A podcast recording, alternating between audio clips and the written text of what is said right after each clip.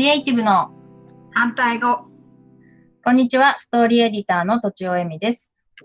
こんにちは。子供の味方の深松ひろ子です。このポッドキャストは私とちおえみが好きな人やお話ししたい人をお呼びして、クリエイティブに関することや哲学的なことを好き勝手に話す番組です。今回もひろこさんよろしくお願いします。よろしくお願いします。えっ、と、クリエイティブに関することや哲学的なことって言ってるけど、まあ、子供の教育ってどっちにも入るかもね。ああ、本当、うん、本当にそうだと思めっちゃクリエイティブだよね。う。瞬間瞬間。瞬間瞬間ク。リエイティブ。子供がだだこ寝た時どうするかみたそいな。う、そこで方法、ではい、クリエイトみたいクリエイト、そう、答えがないんですけど、みたいな。答えないことばっかりだもんね。ほんとそうだよね。あれがすごい疲れるんだよね。な。そうね。そう。そのなんか、もうここれをどうするか。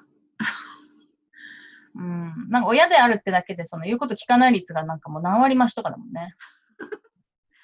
もうなんかいいいいのか悪いのかだよね。そうそう、まあね。あの子供にとってそういうわがまま言える環境は必要なんだろうけど。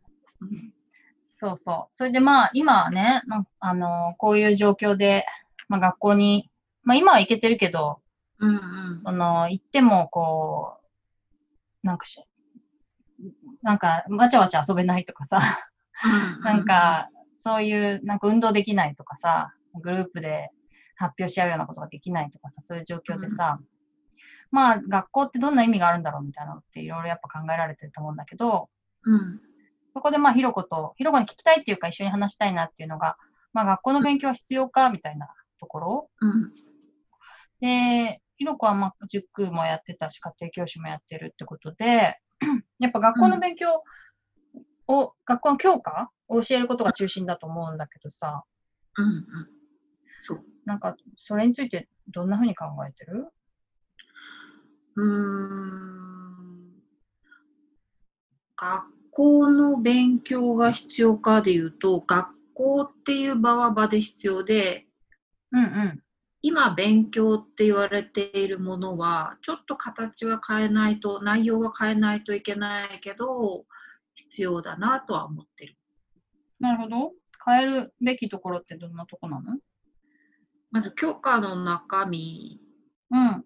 として、まあどうしたって、まだ小学校で入ったけど、本格的ではない英語だったりとか、言語だったりとか、まああと、IT に関する部分だったり、金融に関する経済の部分だったりっていうのは、全然まだ日本では弱いかなと思うから、うん。それは子どもたちが将来出てく社会の中で必要なことかな。そして今はちょっと、うん、まだ不十分かなと思うから、うんうん。それを入れていくとか、うん。あと授業の仕方自体も、じゃあ集団で本当にいいのかとか、うんうん。で今やっとなんか、まあ、コロナで、まあ、分散登校とかがあった時にはクラスの人数減ったりで今やっと少人数言われてるけどうん少人数どこまでやるのかとか、うんうん。本当に少人数がいいのかとかうんうん。なんかさ、IT とかさ、まあ経済とか、まあ英語とかはさ、もちろんやった方がいいっていうのはさ、わかるんだけどさ、そしたら、今の小学生とか、まあ中学生もそうかもしれないけど、パツパツでしょ？うんうんうん。なんか、減らしてもいい教科とかも考える？考える考える。やんなくていいんじゃない？あのなんだろうな。公式を結構覚えてそれの応用するための時間を取ることが、まあ、カリキュラムの中には結構多い、うん。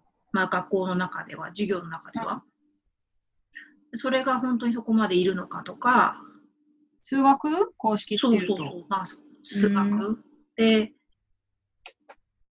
思考力さえ鍛えればそう知識の面はある程度削れたりするから。うん。そうすると、まあ、昔からよく言うような知識を教える授業みたいな時間はだいぶ省いていいと思う。とか。うんうん。私さ、知知識っていうとさ、まあ、私数学の公式を覚えるのはそんな苦じゃなかったのね。うん。なんか、例えばテストで忘れたらもう一回導けばいいみたいな。のもあったりとかして、それで、でもさ、そのどうしても英語とかさ、社会とかさ、うん。覚えなきゃいけないやつはさ、うん。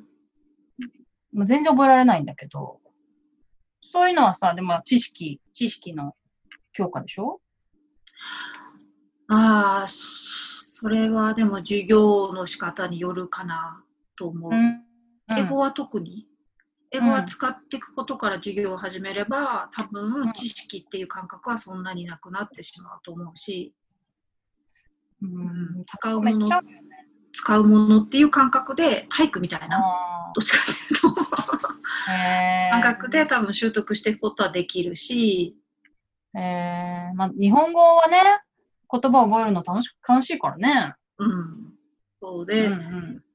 まあ、それで言うと日本人にとっての日本語の授業、国語は知識色が多かったりするだろうから、うーん。まあ、それを本当に表現力の授業に変えるっていうのは一つの方法だし、そうすることで、多分授業時間は多分すごい結構短くなると思う。覚えることが減るからそうそう。あと読み、読んで、例えば漢字とかもそうだけども、うん。のテストのための練習時間を取るとか、はいはいはい。まあ、ああいうのも教室実際問題教室じゃなくてもできるああ、家先。生とみんながいなきゃいけないのかっていうそうそうそうまあ家でやるとまた負担だよね、でもね。うーんまあでも学校でやるものはもうちょっとシェイプアップしてもいいタイトに？うん。のかなと思うしあとそれで言うとその家でやると負担っていう家で学習をすることの意識ももうちょっと変わるといいなと思うっていうか、どんな風に？まあ、学習宿題だから嫌とかっていうことではなくて課題があってその課題に向けて、うーん課題に向けて自分で計画してやっていけばいいんだっていうだけうん。にしていって自分の目標があるんだったら自分で考えてその練習をすればいいし、うんまあ、特。に練習が必要ないなって思う子はしなければいいしうん。でただそれで課題が重くなっちゃうってことはもちろんあるだろうけれどもうん。でも自分で考える時間を取るっていうのもすごい大切だから家でそういう時間を取るのも、学校以外の時間？うん。を思考する時間に使うっていうのも学校のカリキュラムの一部だと思って学校に来てる時間自体のカリキュラムは絞っちゃう。うん。うん。それでことができるかなってことね。そうそうそう。うんうん。思考力ってさ、その授業で伸ばせるってこと？うーん授業でも伸ばせるし、ただ一人の時のじ、一人で考える時間とかうんうん。っていう時間も両方必要だなと思う。うんうん。私のさ、イメージではさ、結構、なんていうのかな。まあ、覚えさせる授業の方が、計画通りサクサクいくんじゃないかと思ってて、うん子供に考えさせるとか、うん答えのないところをこう、自分で模索させると、もっと時間かかるんじゃないかと思うの。そんなことないの。それはそこだけをピンポイントでもやっていくうん。ことで授業時間自体は、だまあ、内容もだから削減されることにはなると思うけど、うんうんうんうん。思考力があればあの例えば1から10まで教えなきゃいけなかったことを1から5まで教えることで5から先は自分で考えられるみたいなうんうん。応用で考えていけるみたいな能力、うんうん。そうだね。うん、に変えていくそういうのを養成するカリキュラムに変えていく。うんうんうん。私のさ、子供はさ、学校に行けてないわけだよね。うんで、で、まあ、今学校のカリキュラムを変えるっていうのは、まあもちろん現実的じゃないっていうか、誰か私以外の人がやるしかなくてね。で、そうすると自分、自分の子供のね、ど学校の勉強させるべきなのかっていうと、うんまあ、私はそれ、それはまあ、まずできるかできないかでいうと不可能だと思ってて、不可能なんだよね。学校行ってないし、家で同じことをこう学ばせるのは無理で、だからもう、ある程度捨てなきゃいけないかなと思ってて。うん。そうするとさ、なんか、なんか、何を捨てて何をやるべきなんだって思う？よく言うことだけど、基礎はうん。うん。捨てられないと思う。うん。基礎って何のこと？まあ、例えば、まあ、す数算数で言うんだったら、うん。本当に足すっていう概念とか、うんうん。量が増える減るっていう概念とか、あと単位の概念とか、それが形を変えていくっていう概念とか、うん。あと、まあ、面とかっていう量を表していくうん。とか、まあ、幾何の概念。うん。それ、そういうものは、あの世の中にあるんだっていうことを知るっていう機会は絶対取った方がいいと思うし、うん、で、その、それ以外で社会とかも、聞かないと、読まないと、絶対知る知るチャンスがないようなこととかも多いから、うん。そういうのは、やっぱり、歴史っていうのがあって、人はこういうふうに歩んできた歴史があって、それをなぜやるのかみたいな基本の部分とか、地理でも、こういう影響があって、こういうふうに地形がこうなるよみたいな、それに応じて生活がこうなるよみたいなうん。のためにあるんだよっていう、そういう基本だけは外さなければ、じゃああれか、なんか、それって、概念的に一回ここにあるって分かってれば、うん、忘れちゃってもいいみたいな感じ？そうそうそうそう。うんうんうん。必ずしも覚えなくても。うん、なるほどね。確かに一回出会わないと分かんないことってあるね。出会っとけば、あとは引き出す。うん。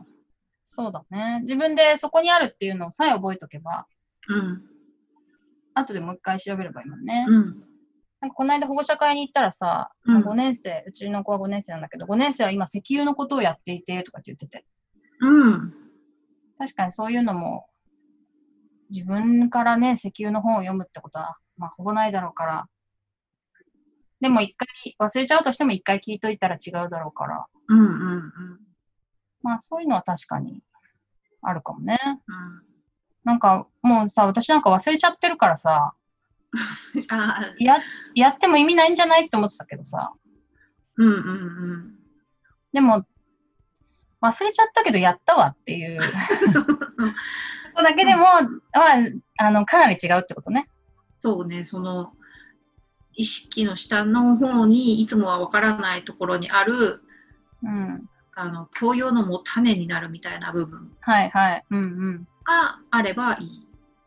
なるほど、ね。もちろん地球の中で南と北で生活って違うよねってなんとなくもうわかるよねっていうことを最初に触れるみたいな。うん。はいはいはいはい、その機。会としては勉強っていうのはやっぱ必要だなと思う。うんねうんじゃあまあ、あまあ勉強っていう感じじゃなくてもちょっと教科書をなぞるとか見るとか読むとかでも随分違うのかな。そうね、その方法は、うん、教科書が読めるんだ読み読みやすいっていうことだったらその教科書を読むっていう方法でも全然いいと思う。うんうんうん。なるほどね。まあそういうでも、そういう基礎の必要知識ということで学校のカリキュラムができてるってことなんだよね。そうそうそうね。なるほどね。うん。ちょっとまだまだ続きそうだけど、そろそろお時間なので、はい。はい、今日はこの辺で終わりにしたいと思います。以上、はいとちおえみと、深松ひろ子でした。